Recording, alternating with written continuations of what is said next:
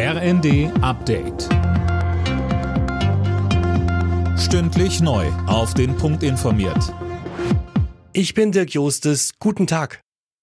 Schweden und Finnland haben nun offiziell die Aufnahme in die NATO beantragt. Die Botschafter beider Länder übergaben am Morgen die Mitgliedsanträge an Generalsekretär Stoltenberg.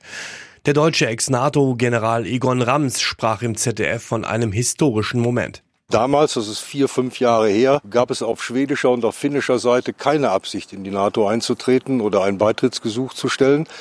Die Schweden und die Finnen waren damals stolz auf ihre Neutralität und auf ihre Unabhängigkeit, die ja in Schweden 200 Jahre alt ist und in Finnland auch schon 80 Jahre alt ist. Von daher ist das schon wirklich eine Zeitenwende, die herbeigeführt worden ist durch das Verhalten von Putin und durch die Tatsache, dass sich Schweden und Finnen bedroht fühlen. Die Fraktionen der Ampelparteien machen das Bundestagsbüro von Altkanzler Schröder dicht. Von SPD, Grüne und FDP heißt es, die Ausstattung für Altkanzler soll sich künftig an den fortwirkenden Verpflichtungen aus dem Amt orientieren, nicht am Status. Der Bundestag berät heute über die Neuregelung der Sterbehilfe. Sönke Röhling um konkrete Gesetzesentwürfe geht es da aber noch nicht.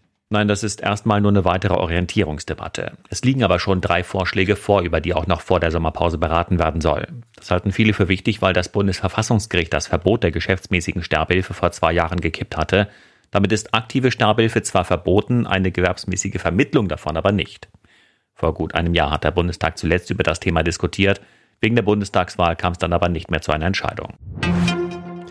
Die Weltgesundheitsorganisation ist wegen des Corona-Ausbruchs in Nordkorea besorgt. Bisher ist niemand in dem Land geimpft. Die Fallzahlen explodieren regelrecht. Machthaber Kim Jong-un hat einen Lockdown für das ganze Land verhängt. In Sevilla steht heute das Finale der Fußball-Europa League an. Mit Eintracht Frankfurt ist zum ersten Mal ein deutscher Club dabei. Gegner sind die Glasgow Rangers. Los geht's um 21 Uhr. Alle Nachrichten auf rnd.de